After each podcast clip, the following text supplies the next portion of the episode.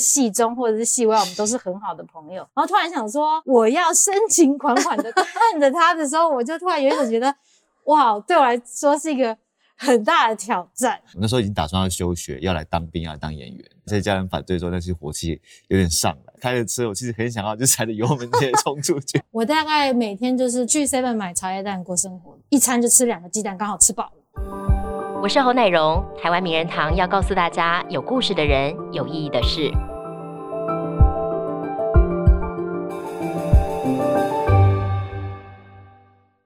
在人才辈出的演艺圈呢，其实要被观众看见，不是一件容易的事情。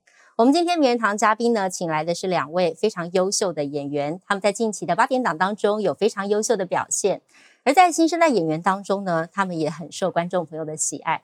我们今天很开心，请来两位跟我们聊一聊。首先来欢迎到的是梁舒涵，舒涵好，哎，大家好，各位朋友大家好，主持人你好，我是舒涵，舒涵好。接下来欢迎到的是尹彦凯，彦凯好，大家好，我是彦凯，主持人好。大家应该很熟悉这两位呢。大家诶在近期当中，其实看到他们非常优秀的表现。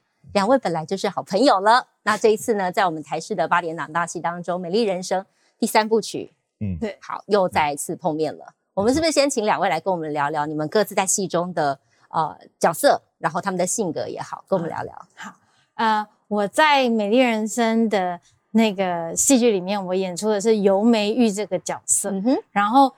我的外号叫美女，所以现在 也的确是美女了。所以现在大家就是会叫我的外号就是美女美女这样子。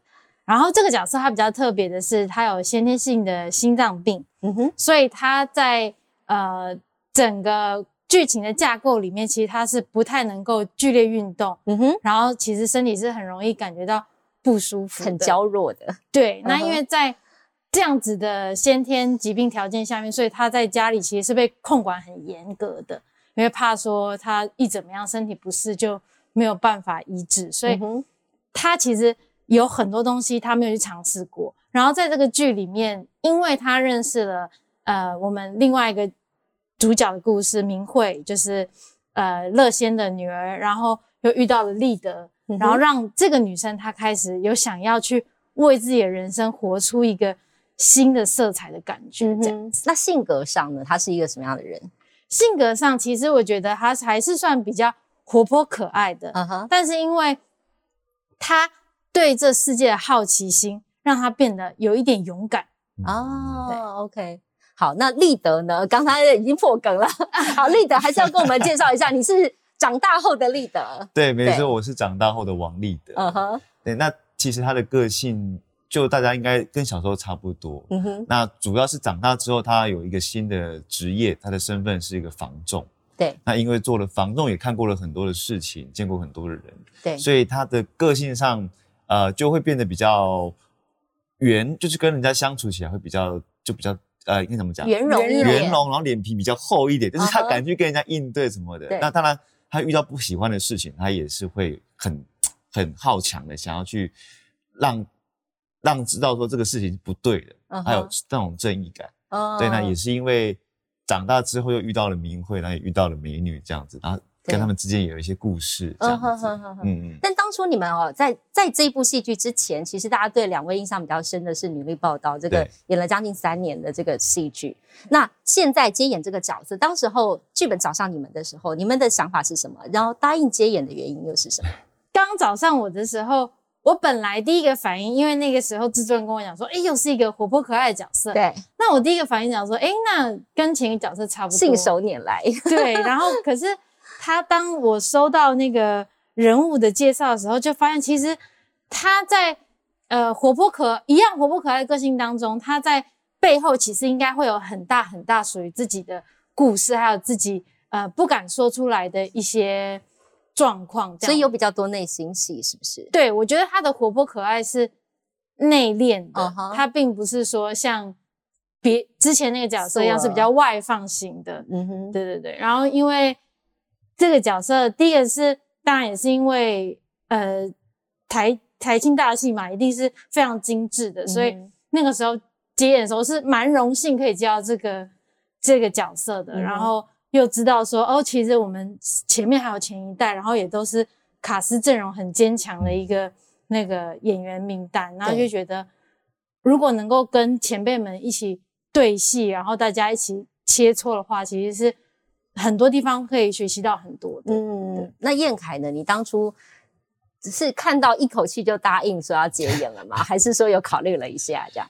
其实就是因为知道这部戏在前面的前边，到前面他们的人已经把这故事就是诠释的非常的好。那其实接到这部戏，我当然觉得非常荣幸，就想说好，那我就就答应来演。那后来也是去看了一下那个王立德的一些 他的故事跟对，然后发现他其实不容易，因为他小时候大家都知道他其实是被抛弃，就是生父生母把他给一个养父养母。那当他知道这件事情的时候，他其实那种抛弃，心里面觉得被抛被抛弃的感觉是很大的。嗯哼，对，然后发现哎，这角色其实有蛮蛮多好玩的地方，就是他有可以跟过去，因为上部戏我是演那个就是比较温的。个性比较平的那种角色，嗯但其实还是会有反差。但对你来讲，你觉得最大挑战是什么？就是这个角色上他的性格的诠释吗？还是就是就是在他他的内心一定会有一种觉得不能被抛弃的感觉。他其实有有他有一个一句话就是“你相信我吗？你相信我吗？”他很多话里面都会跟你相信我吗？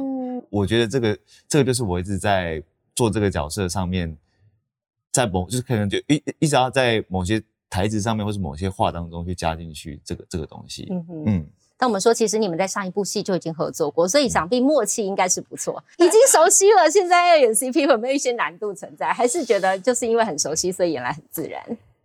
其实那时候刚开始，我得知我要可能会有比较多感情发展是跟燕凯说，其实我是有一点紧张的。你是紧张的？对，因为我们其实，在上一场戏，因为。呃，相处的时间很长，但其实我们的戏没有真的有什么太多的火花，火花。对，我们就是不同好朋友，我们就是在戏里面就是好朋友，所以我们真的以好朋友这个状态相处了整整四年。那不管是戏中或者是戏外，我们都是很好的朋友。对。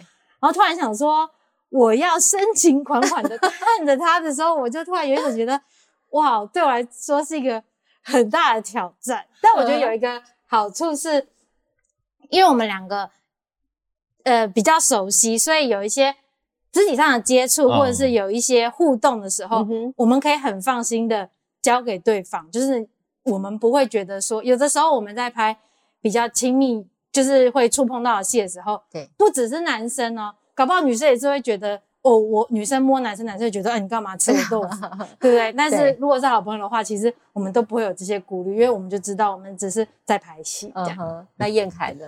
就是其实他讲的，因为这部戏角导演希望我们两个的角色是有很哥们那种感觉，就是哎，我会可能会稍微让勾个肩啊，或碰个碰碰一下这样子。那如果说跟不熟的或是初次合作的演员，其实。这个小动作也是会觉得有点，你可能要花比较多时间去培养那个默契跟信任感。那还好是是他，那我们可能就是哎，就是在排戏的时候，我不用不用再花那个时间去过那一关。所以你们事先没有先讲好说沟通一下这个心理的部分？没有啊，就就很自然很直接的。就因为剧中角色上希望我们是哥们是好朋友，那其实我们在私底下也是这样子，对，也是互相斗嘴，然后互相可是考试来考试去啊。那讲讲对戏的时候好了。至今有没有你们拍到现在为止有没有发生过什么让你印象比较深刻的台词也好，或是对戏的状况也好？嗯，对戏就是呃，有我跟他的第一次相遇的时候，那个是我比较就是 就是有有有一点就是除了 action 之前我都在笑，因为他他连走戏都在笑，一直看着我，一开始然后你走我说你干嘛遮着嘴？我说人家明明长那么长长长那么帅，你看看着他笑场。大家我跟他见面这场戏，我们要就是这样子这样看着对方，然后我就说你你 action 再靠近我，因为你只要靠近我三秒之后，我就会笑。对啊，你也我也想是不是？我也是逼不得已的啊。好，这是开场第一场戏。那叶凯，你有没有印象比较深刻的？我自己印象比较深刻是我其实是我自己在卡词的时候，对，然后还好是他是跟他对，所以我觉得我。呃，比较不会真的，我对不起他，但还是觉得很不好意思。嗯，对。然后，因为毕竟这是我第一次在台语剧上面的演出，对。那那我就跟他跟他对的非常印象深刻，就是我我在讲一些，因为我要介绍我是个房仲，我要用台语去讲房屋的状况啊环境的时候，我就想叫你现场来一段，魔幻魔别现在有点想不起来，需要台词，对，需要台词。哦，对，还好还好有他，然后我就觉得，哎，哦，那那一次印象蛮深刻的，至少可以放松一点，至少可以放松一点，然后对压力比较不会那么大，然后比较可以过那一关。哎，但你刚才讲到这是你的第一出台语剧，对，是我第一。你本来会讲台语吗？台中人，呃，会晓吧？我本来会晓讲，要不过看在。比较多的是，比较多的是爸妈跟我讲台语，然后我们回是回国语这样子。哦，嗯，但是听得懂啦，没有问题。对，听得懂没有问题。但实际演台语剧对你来讲困难吗？台词上还是会有困难，因为很多的词不是第一次，呃不呃不是以前用到，是第一次碰到。嗯哼，那在讲的时候，我就要一直把它讲的自然，不能说我很刻意去把那个字给咬出来，把那个词给讲出来，这样不够生活，所以。我可能要多讲几次，才可以把它融入在一句话里面，那听起来比较舒服，比较生活这样。所以会不会，其实你在顺台语词的时候，你要花加倍的时间？我在家会，对我在家会把那个词就开始一直念，一直念，一直念，然后念到我觉得我一讲到那地方，我可以马上讲出来，不用再特别去想，这样子就直觉反应的把台词给讲出来。对，呃，那舒涵你自己呢？台语剧这应该也是第一次挑战吧？讲这么大量的台语是第一次吧？因为之前的戏剧有一些是呃，就是在我。成功当演员之前，我也是有拍过全台语剧，但是都是比较像灵演啊或者客串角色。但是我上一档戏也就只有跟爸爸爸俊爸，就廖俊讲台语。但是这次是真的台语用的比较大量啊。但是因为我自己给我自己的一个想法，是因为我刚好前阵子在学习语言这件事情，就是思考语言，因为我。从小比较不爱读书，但是我一直很想要精进我的英文。那我就后来就是在这段过程当中，然后再碰到台语的时候，我其实发现语言它只是一个沟通的媒介，是它并不是一个我要去学会这个语言我才能够讲出来的一个东西。当然，你说像比较深奥的词汇或者是一些谚语，那可能真的就是需要一点时间去做功课。但是我觉得。基本上，言语对我来说，它就只是一个沟通的媒介。那当你心中有这样子的想法的时候，其实，呃，我觉得在面对台词的时候，我比较像是会把我要讲的话，就是用我自己的方式表达出来，因为只是我选择用一个台语的媒介把它讲出来。我觉得这样子，对你要面对全台语的压力就不会那么大。嗯哼，所以在顺词的时候，对你来讲，其实并不会。就是你一开始接到台语剧的剧本，并不会说好紧张，好紧张，我接下来要演台语剧了。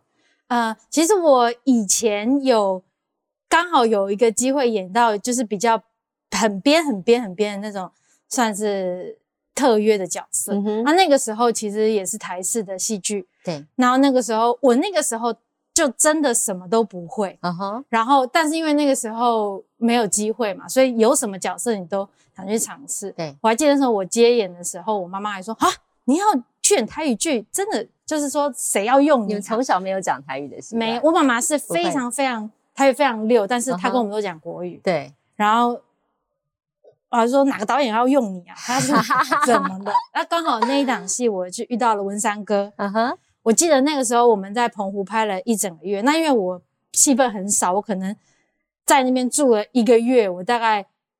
拍个几天，然后才一两场戏那一种，所以我剩下的时间呢，三哥就愿意陪我去，就是饭店的咖啡厅，然后我们就他就一句一句念给我听，人好好哦。对对对，就是可能大家都在澎湖，不知道就出不了哪里这样子。然后我觉得他会变得是，你只能一直去听人家讲，对，因为有些东西就像我怎么知道 Apple 是苹果？对，我，那怎样令狗就是苹果。对，那你只能因为一直听听习惯，就知道说哦，这个是叫这个名字。但是我觉得台语比较难的是，因为它八个音节。对，那现代人讲话其实是比较快的，是我们连 b p m 可能都不是发音那么清楚，那更何况它有八个音节。所以当我们讲很快的时候，很多这个细微的音节就会被我们的含糊给带过去。这样，对，所以我觉得我现在反而是。告诉自己，与其你要想要用你原来的速度表达，倒不如你放慢一点点，把你要表达的文字讲清楚。对，这样子我觉得台语剧观众可能比较能够知道我们要讲什么。这样对，因为这个说真的，语言也不断的在变化当中啊，随着人啊，随着时代的改变，所以我发现了。很多演员其实语言是他们要克服的，或是要挑战的一个很重要的关卡，可能挑战台语、挑战客语，未来都有可能。那燕凯，我这边问一问，就是说你这个演戏演到现在啊，你觉得对你来讲演戏觉得最好玩的点是什么？最好玩的点当然就是我的表演跟我传达的故事，观众们有收到，而且他们喜欢，嗯哼，他们给予的那个回馈，对，那我就觉得那是最最让我觉得好玩，最让我想要坚持下去的。原因，嗯哼，嗯，那舒涵呢？我觉得我个人是非常非常喜欢艺术创作这件事情。对我来说，这个角色就是我的创作，所以我觉得我们在我们的生活是很多局限跟很多限制，但是在艺术创作是非常自由。对，因为剧本毕竟是文字，你要把它演出来，要让它火起来，那是要靠演员的功力。那我们继续要来问一问，就是说现在啊。演到现在为止，刚才也谈到，你可能呃在剧中有跟很多大咖的演员会有合作的机会。那你们各自在哪一位演员身上，你觉得自己获得是最多的？其实蛮感谢我上一档戏是遇到俊拔的，嗯哼，因为我觉得俊拔他，我第一我上一档戏的第一天拍戏，那是我人生第一个完整的角色，然后第一天拍戏跟爸爸拍，然后一直到是。俊吧是廖俊的时候，哇，我我是紧张啊，怕怕自己落亏，就是说让前辈不管是等啊，或者是觉得哎有没有办法在同一个频率上表演这样。可是我觉得俊拔他给我的感觉是，他会很，他会用他自己的那个 tempo，然后他很不着痕迹的让你也。很舒服的在那个环境下面，就是演出那个情感的感觉。他带戏，对不对？对，可是他不会很明显的知道说啊，你现在这个时候哦，你就这样这样的，他不会。但是他用他的整个人戏戏感的状态来带。嗯哼。那燕凯呢？你自己在这个演戏的过程当中，或者是说在这一部跟其他前辈演员的互动当中，有没有些什么样的获得？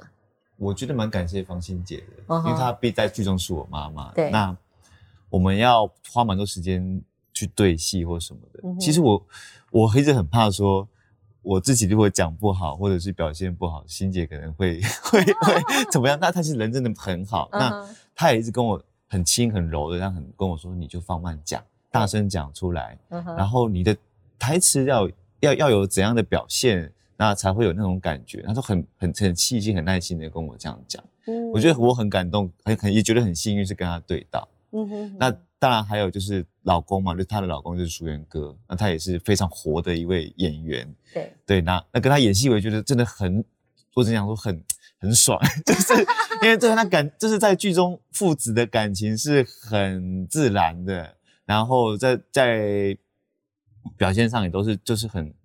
不用不用花太多的那种刻意安排什么的，他就是自然抛接球，我们就是会非常非常的顺。嗯，对。那我觉得这在这部戏遇到这样大咖是对我来说很幸运，嗯，也很印象深刻。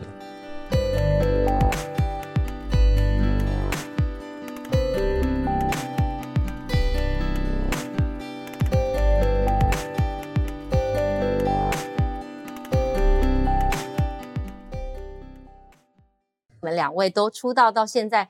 其实各自在这个戏剧路上耕耘，其实都蛮久的时间，只是可能到最近几年，大家才开始注意到两位的表现很亮眼。那就我所了解，其实燕凯你自己呃之前在就在剧团了，对不对？对对。那你之前是什么样的原因让你开始觉得哎想要往演戏这条路上走？我觉得就是在国中的时候我就加入青少年剧团，是对。那其实那个青少年剧团，他就是鼓励青少年去多多表演、多多创作。对，那。在每一年都会有个一次的公演，对。那我觉得最大的让我感动就是演完戏的那种感觉，就是一方面是哇，我跟一群人合作出来一个作品，嗯哼，那那种成就感。那再来就是说观众们给予的那种掌声，然后觉得哇，这是让我觉得演戏很棒的一个原因。嗯，对，要让我觉得想继续坚持下去。但你大学念了资讯工程，对。为为什么这么跳动？你既然想要演戏，怎么没有想说往这个路上？开始往这个方向走，有想考过戏剧学院或是艺术学院，对，但那时候还是有一点家中的考量。当时那个时候家里比较没有那么赞成去我去演戏这样子，那我就一半以上，就是心里面一半的想法还是说听家里的去做一些，比如说工程师或者是医医生之类的这样子的工作，所以我还是考了那样那样子的那个学校，这样嗯科系这样子。但是发现心里的声音还是很重要。对，所以我校外的时间或是课外的时间，我还是会回到剧团去上课，对，还是会去接触这样子。对，好。嗯，那舒涵呢？你自己其实小时候家里爸爸爸爸妈妈就是已经是传播圈、媒体圈的人了。，对，爸爸是爸爸是平面记者，然后平面摄影师，对然后妈妈是导播，是很厉害的导播，然后。哥哥跟弟弟也都在媒体圈工作，对所以你也从等于从小耳濡目染吧？是不是？我们从小算是因为爸爸妈妈的工作，然后可是我蛮小就想要在荧幕上面出现，我不知道为什么。嗯哼，我大概小那时候，我连我爸爸妈妈做什么我都不知道。大概对小学三年，我是属于那种对小时候的记忆是非常薄弱的那种人，嗯哼，所以我只记得我小学三年级的时候看电视上面那个徐怀钰在上面唱唱跳跳，我都觉得哇，好漂亮哦，我也想要跟她一样。所以她是你的启蒙者嘛？我可以这样讲。对，然后我就跟我妈妈讲说，妈妈以后我也要在电视上面出现。那就是这一这一小段的那个感想，就一直存在我心中很久很久，一直到我长大，然后伴随着我去决定做任何职业这件事情。所以你好像小的时候就已经锁定目标了、欸。对，可是小的时候锁定的应该是唱唱跳跳这样子，嗯哼只是呃，因为念了哦，我们家里的人还是希望妈妈是跟我说，你想做什么都没关系，但是你大学文凭一定要拿到。嗯哼，然后他们希望我至少呃是念普通高中，哦就是把基本的一些学历素养就跟跟学习对要对对，虽然说也不是很爱念书，但是 还是要就是念到六十分及格就可以了。就至少达到他们的要求了。对，所以我前面也是就是照他们的要求，然后他们就说没关系，大学你就随便选。可是问题大学没有唱跳系，所以我就选了戏剧系。我们刚才有聊到说，燕凯其实父母亲对于你想要演戏这件事情，其实不是太支持啊。嗯那时候是怎么样？你曾有过一个沟通的过程吗？有曾经他们在过去求学阶段的时候，比较没有那么完全的支持我来做这一这这是做演员这工作。嗯，那也曾经就是我们可能有一次在车上在聊说，我研究所要不要继续念下去？对，就车车上我可能还开着车哦，然后我爸妈在后面就说啊，你研究所接下来该怎么办？我那时候已经打算要休学，要来当兵，要来当演员。然后其实，在那个当下，我一直我就觉得。我要把我的我要把我的想法跟家人讲，而且家人反对之后，但是火气有点上来。可是我开着车，我其实很想要就踩着油门直接冲出去。油门越踩越用力。对，但我后来冷静下来说，不行这样，不行这样，我必须好好的跟他们沟通。嗯哼，对，那我觉得到后来我开始接触到业界的演出，就是有女兵日记、女力报道。对那其实，在过去一点已经有一些比较，知就是比较大的网络广告，爸妈已经有看到了。对，那其实从从那那个时候开始，就变成有在慢慢的支持我来做这一个。他那时候有没有跟你？你讲说他们反对的原因是什么？就是希望我就是还是希望做一些比较，比如说就是呃业界的工作，例如说是演医生啊，或者嗯比较是稳定一点比较稳定一点的。嗯对，那其实他们到现在变支持我，我还觉得蛮感动的。嗯哼，，对，因为变成说他们会开始站在我这边去想，然后会关心我说啊，接下来戏怎么样啊？然后有没有嗯在今天拍的怎么样？这样子，嗯哼，嗯。那舒涵是父母亲本来就是业界，所以他们本来应该不没有太反对啦，对不对？对他们本来就没有很反对，然后他们是说，我爸爸就跟我讲说，没关系，你只要毕业养得活你自己，你要做什么我都没有意见。那还对蛮自由发展的。对啊，反正以前没收入就吃鸡蛋嘛，现在正常一点就 正常吃。但所以你曾经在出道之前从事了一段幕后工作，对蛮长的，五年是不是？蛮长的时嗯，对，间。四到五年。嗯哼，那时候幕后做些什么？哦，我是做选角，嗯哼，因为那个时候我其实刚毕业的时候，我为了要等机会，我就还是要打工，因为毕竟爸爸的条件是不可以跟家里拿钱，所以我就没有零用钱，然后我就得去打工。那打工打打到二十五岁打工做些什么？那时候哦我卖巧克力，然后卖衣服，然后在咖啡厅打工，然后有时候爸爸有摄影班的 case，我有帮他趴过班，这样子，就是基本上只要跟我讲会赚钱，我都去，这样。蛮吃苦耐劳的一个女生。对，就是想说，你要有生活条件才能够继续去等待机会嘛。对。然后只是因为差不多到二十五、二十六的时候，一个是因为你打工的薪水算下来一个月一万多块，因为那时候时薪还没有到现在对的状态，一万多块，老实说，基本上你每个月都不可能有存到钱。然后，而且是假如说我今天这个月。花完了，我下个月还是得持续边打工边等。可是有时候你要上班的时候，你没有办法去试镜，所以它其实时间上面多少也是会冲突。然后我就因缘际会下，就是因为刚好我也是想说，不然我就是短期内我去做一个呃可能正职薪水的事情，然后累积了几个月的月薪之后，因为这样子金额比较大，我也许可以。大概有三四个月，我都可以完全的等待试镜的机会，这样子。对，所以因缘机会下，我接触到了这个幕后的工作，所以因为它也是 case by case 嘛，我这档戏拍完了，我可以休息一下，等待机会，然后真的钱花完了，我就再接一档戏。那这个等待的时间大概有多长？中间从打工到那个吗？到真正你有了自己的代表作之后，这段时间，嗯，我可是我应该是算。如果说我小三有这个梦想的话，一直到我，因为我小小学三年级，等于说我上了国中、高中，我以前都很流行那种什么钱柜 KTV 啊，对，那歌唱比赛我都有投，是没有中诶。可是我高中毕业的时候，其实我有加入我人生第一间经纪公司，就是培训艺人，因为我那时候也是去广告试镜比赛，然后好不容易比到决赛，然后那个经纪人看到我在节目上唱歌，他觉得。哎，你有机会，所以他把我签进去当，找进去当他们的培训艺人。如果要从那个时候的话，就是从十八岁，我二十八岁，二十八岁接到女兵日记，这样应该就是十年。十年，嗯，那个等待的时间，现在回想起来，你觉得辛不辛苦？我觉得你等待的当下其实没有那么辛苦。嗯哼，是回想起来会觉得哇，现在要我。就是再想想那样生活是真的蛮累。对啊，你一个月一个一万多块怎么生活啊？那时候。对啊，然后你试镜的时候，你还要买衣服，你试镜广告，广告要大学生要上班族要什么，你衣服都要自己准备，然后一定要高跟鞋，然后每天出门都还要化妆，然后履历扣扣一大堆。其实算下来，那时候我大概每天就是吃鸡蛋，真的是去 seven 买茶叶蛋过生活的。嗯，就一天一餐就吃两个鸡蛋，刚好吃饱了啊。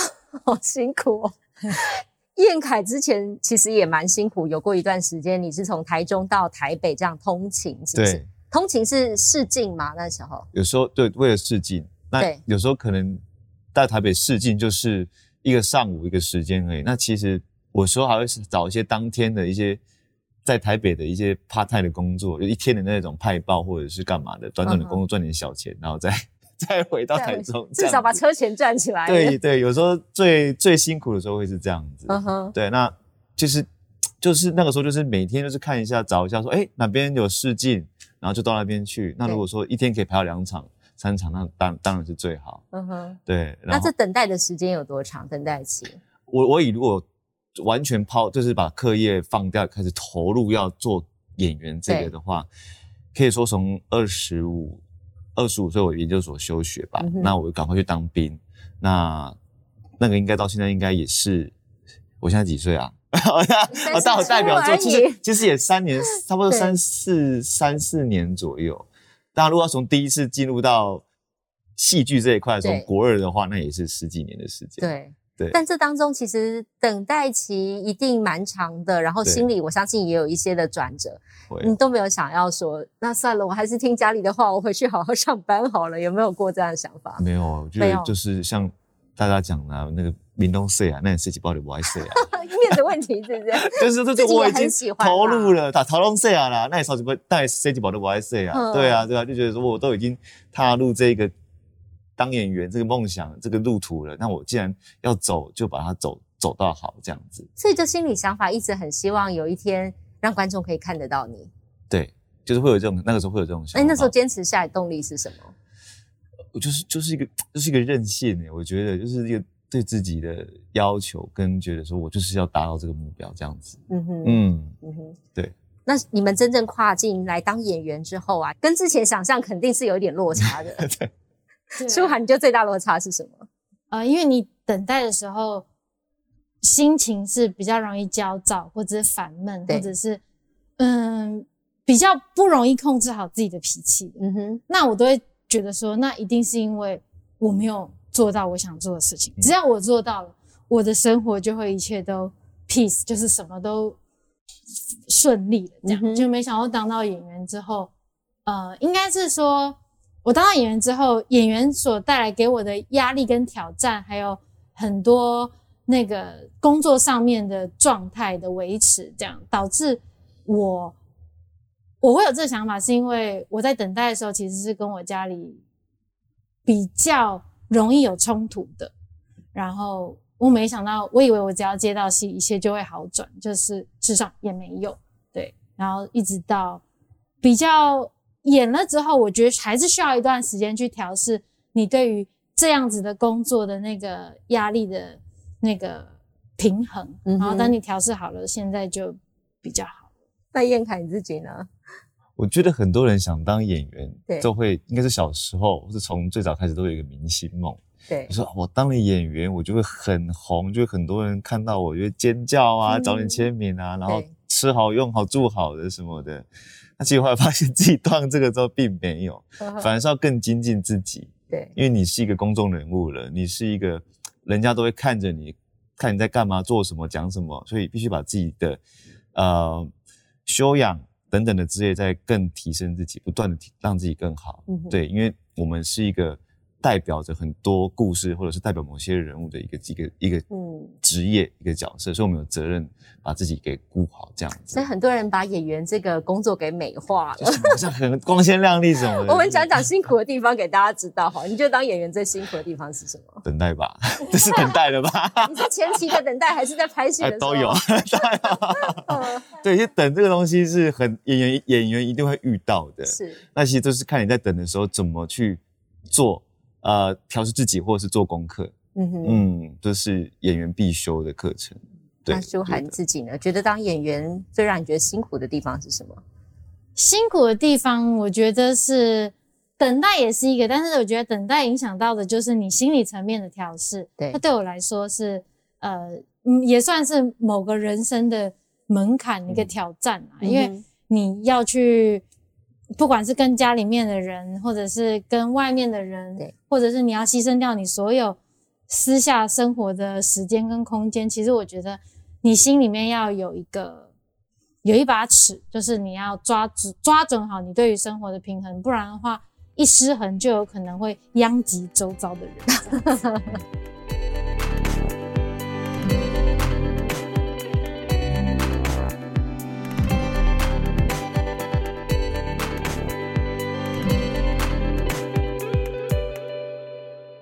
觉得当演员到现在，你们肯定在戏中诠释过各种的情绪也好，或者是不同的心境转折。你们各自觉得最难诠释的是什么部分？情绪对我来说，我是觉得，当我很专注在这个角色上面的话，对我来说，它不会是一个困难的事情，因为你相信了这个角色，所以你也在那个事件里面，你也在那个情绪里面，他的情绪的流露是很自然的。那你说？比较困难的就是遇到很熟的时人的时候，你要不能跳出来，不能笑场，因为我真的很容易笑场。他给我拍戏的时候遮着嘴，然后到底在干嘛？你一直跟我遮着嘴。他说：“对不起，我一直在偷笑，不想打扰到你。”哎，这是 我有这么好笑吗？太熟了，太熟，真的太熟了，感情太……那燕凯，你自己觉得拍戏过程当中，什么情绪是最难诠释的？我其实。有时候仔细想想，发现喜剧其实不好解、不好诠释，因为呃，我们其实讲究的戏剧是要真实、要自然。那笑这种东西、开心这种东西，如果没有那么的发自内心开心的话，就有时候会觉得，哎，呃，没有那么好笑，是假的。对对，那其实这个这个东西的节奏要抓的最精准，才有办法这种那种那那种笑开心的笑效果出来，这样子。对，那有时候可能比生气、比难过更难去堆叠在笑之前的在喜剧上面的那种情感。嗯，对，因为。嗯，有时候自己想过，发现哎，这个这个还蛮不容易的。嗯，对。我发现好多演员其实都喜欢去在每一档戏当中挑战不一样的角色，对，或是很不一样的情绪转折等等。那燕凯之前演的那出戏是演何宽亮，一演三年，你会不会有担心被定型的这个烦恼过？呃，其实一开始有担心，但后来也就习惯了。就大家看到我都叫我很宽亮，很宽亮啊，然后连我亲戚也都叫我何宽亮。就是应该大家会讲的话，怕被定型，对，怕被说你以后都是演这个角色，就是那种温温的那种暖暖那种角色。嗯哼，对。那我会想挑战的，其实呃，这样会比较不一样，可能情绪变化比较大，或者是他的呃角色的性格比较不是那么那么的温的什么的，有有啦。现在我觉得王丽的这个角色就不太一样，就有算是新的挑战。对，他故事。蛮精彩的，故事蛮精彩的，不能爆雷，但是可以预告一下。好想讲哦，就不能爆雷，蛮精彩的，后面真的蛮精彩。嗯，那你自己会还有什么角色想挑战的吗？现在会，我觉得反串蛮好玩的。反串就是你说像吴康仁这样，经常蛮不对啊，蛮不错。但是他这个角色不一定要是很很妖的，他是搞有一种，他真的就是，我不知道大家有没有看过那个《再见安迪》。他就那种那种角色，就是他就是他就是一个三性工作者的样子。那呃对，然后他就是想要让生活更好，但他有很多的苦。对我觉得这种角色其实很多内心好强，这个很难演吧？很难演，但是这个值得挑战。对对，好，那那那个呢？舒涵呢？我算是什么角色我都不排斥，就算你说真的找了一个相近的角色，或者是相差很大的角色，对我来说。他都是一个全新的人，所以我比较不会去特别设限，说哦，我一定要做一个反差很大或者怎么样的人。对我来说，什么角色交到我手上，我就是尽我的全力把这件事情做好，这样就好。嗯哼，那你演艺路走到现在，你有没有觉得对你来说，你觉得影响最大的一个人，或者是你的贵人也好，恩人也好？我我的贵人真的是太多数不完了。嗯哼，但是我虽然这。最笼统、最简单，我是说，我没办法一一列举，因为实在是太多了。一路上帮助我的人，那首首先最感谢的一定是我的爸爸妈妈，嗯哼，就是他们给我一个很很自由的空间去做我想做的事情，然后包容我所有在这段路程上面的喜怒哀乐，然后。只要我能够开心，基本上他们就开心。对，这其实很不容易，因为很多的爸爸妈妈哈，其实都对小朋友有一些很多的期待，那个期待无形当中也会变成一种压力，对不对？嗯。哦，对。那所以你觉得他们对你影响最多的是什么？你进演艺圈，他们有没有给你什么样的叮咛？其实我个性算是稍微有一点固执的。就是当我决定要做这件事情的时候，我其实很认真的做。然后，因为年轻的时候你比较莽撞，那毕竟我觉得爸爸妈妈都是一定是希望你好，他们会给建议。可是年轻的时候你不懂，听不进去，对，你会觉得，嗯，你们不懂现在这社会，你又不是要做目前，你怎么会懂？对。但是其实他们要教导的你不仅仅只是在。目前的表演或者什么之类，他其实是在告诉你一个一个人，他来到这个社会，他必须要注意的所有做人处事的礼节，然后还有，当你把你自己顾好了，你才有那个自信去做胜任你的工作。这样，我觉得他，我妈妈给我灌输这个观念，其实是我也是越长大然后才越听得懂。以前我妈妈就是挑三拣四的时候，我就会想说。不是啊，那我现在就很忙，我就没有时间嘛。嗯哼，对。然后我爸是用无止境的包容跟爱在对待爱的一个爸爸哦。对对对对。嗯，那燕凯你自己演艺路走到现在，你觉得对你影响最大的一个人，有没有想跟他说谢谢的这一个人？呃，有。那当然，我跟我也跟他一样，是遇到非常多的贵人，然后爸妈也真的非常照顾。那如果在戏剧路上，我觉得有一位老师张黎明老师，小峰老师，他是我在台中的时候剧团的一位呃团长。那其实他教导我非常多在戏剧上面的指导，那有时候等到现在，他有时候还是看到他的讯息跟我说：“哎，呃，燕凯，你现在应该要进到这一步，你应该继续走下去。那你到这个门槛，你要知道自己的语义是怎么的。你现在在还在持续的飞翔当中，这样子。那他也一直不断跟我说，不断的提醒我们说，呃，当演员，我们就是一直是在一个寻找自我的过程。你在不同的角色故事里面，你要除了演到演到那样子样子以外，你要知道自己是本身是什么样的人。那对我觉得他他一直给我很多的当演员的时候，应该还要提醒自己的东西，一些一些理念在。所以很多不是我们表面上看到的，就是背台词把情绪表达出来这么简单，还有很多其实是你内心自己的去调试，然后去寻找的过程。对对，然后对我觉得这个小芳老师他在教导我这个方面是。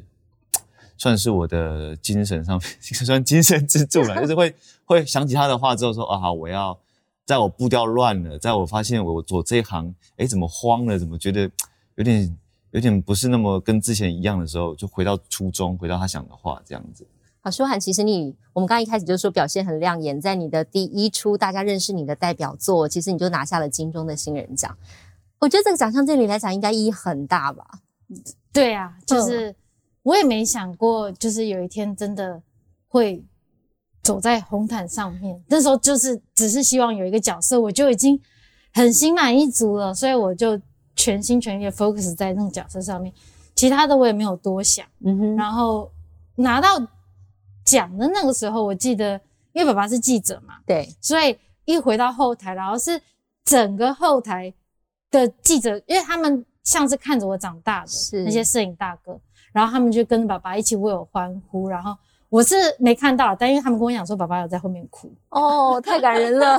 对 对，那这个奖项对你而言应该更加深了你以后想要继续演下去的动力，还是你会想要转换一下不同的工作挑战？应该说，我对于表演工作是完全不设限，因为我觉得在每一个工作上面，你都可以就是得到更多的灵感，然后面对再下一个工作。所以现在的我应该是。如果大家有什么不一样的挑战，或者是不一样想要找我去做尝试的话，其实我也都是蛮乐意的这样子。不过你旁边这位先圆了当歌手的梦想，燕凯先出了单曲了，对，算幸运啦。就是现在的老板愿意让我做这个做圆这个梦这样子。当歌手跟当演员应该挑战也很不一样吧？我呃不不一样，真的不一样。那呃要做的准备也不一样。对，但大致上我们还是要要要去练。讲话要去练唱，这都这个都要去做练习的。是对，那我觉得算蛮幸运的，就是刚好可以出个单曲，然后圆一下歌手的梦这样。那所以呢，未来戏剧还是你的重点发展，还是说会希望并行吗？我主主要还是想把戏演好。